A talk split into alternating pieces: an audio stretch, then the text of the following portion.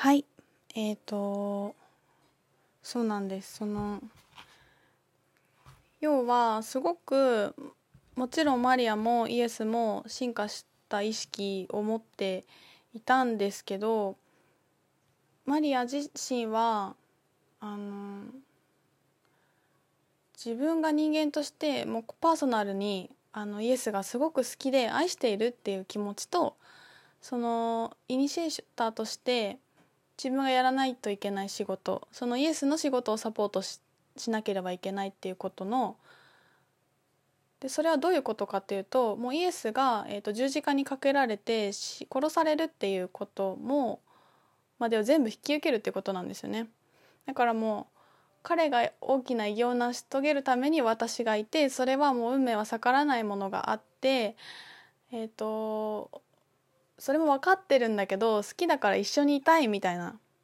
ところにすごい葛藤してたんですって。それがなんかすごくあここまでイエスとマリアぐらいまで意識が進化しても地球にいるってことはそういう葛藤を持ってるんだなっていうのがなんか改めてもう一回感じてすごくなんか励みになったし励みになるようなあそこまで覚醒してもみんな大変なんやなんやねんみたいな気持ちもあるんだけど なんかそれがすごく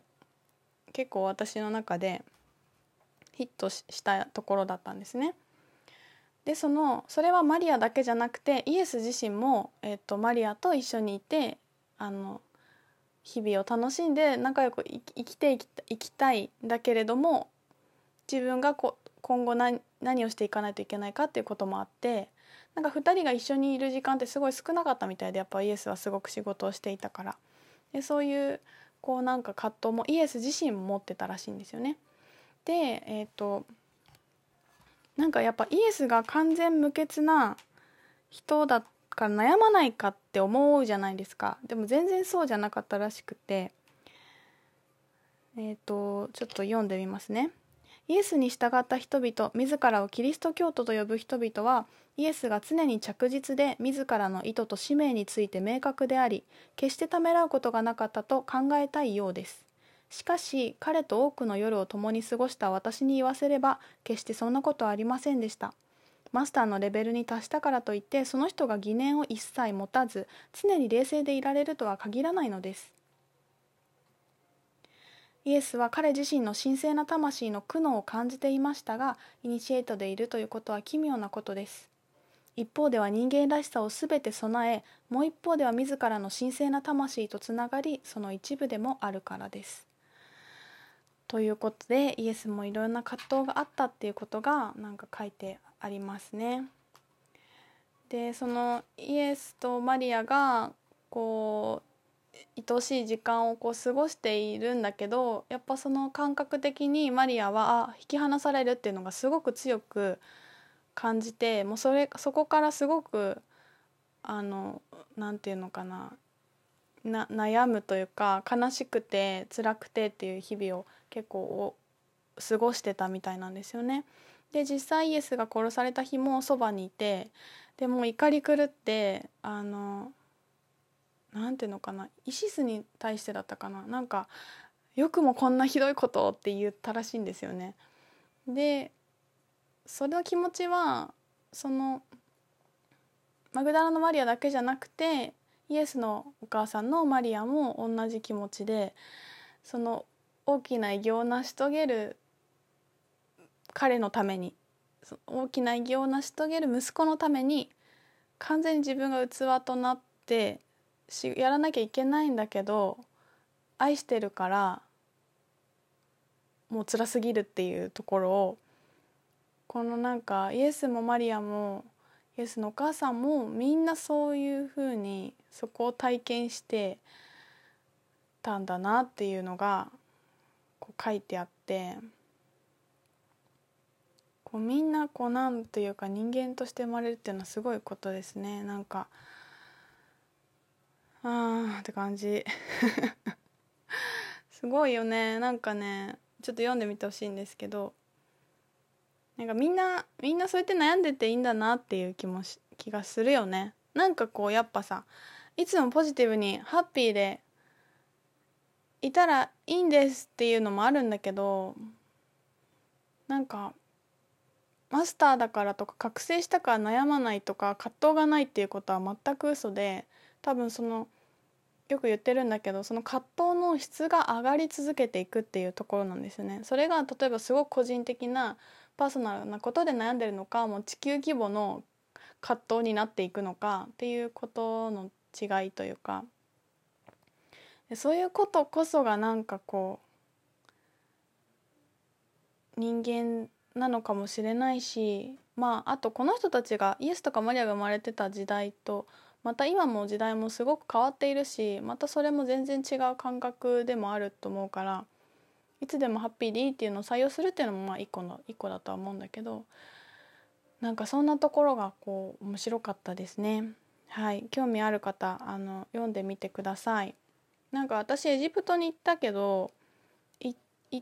く前ってあんまりホルスのこともイスのこともそのエジプトの神々のことあんまりよく分かってないまま行ったんだけど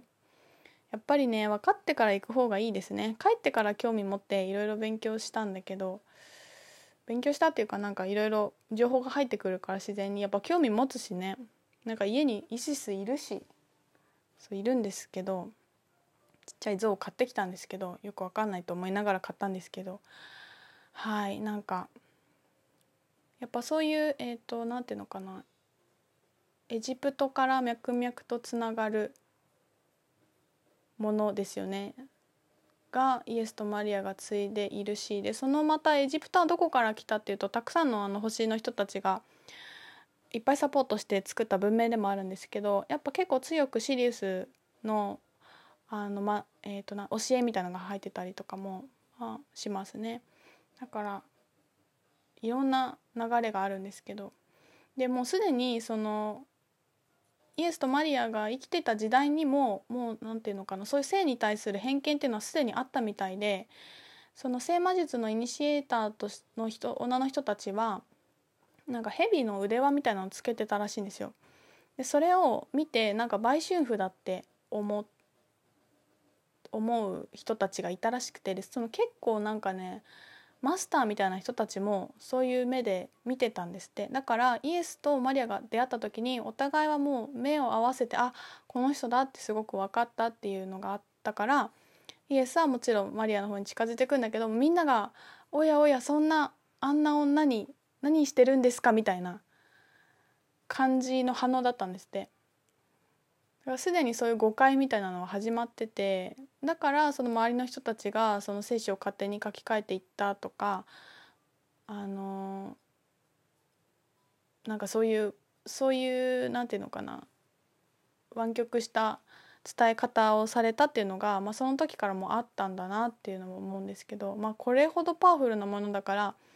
なんかこう信じがたいというか隠したいというかあの目を背けたい潜在意識の部分もすごくあるんだろうなっていうふうにも思いますね。はいそんな感じで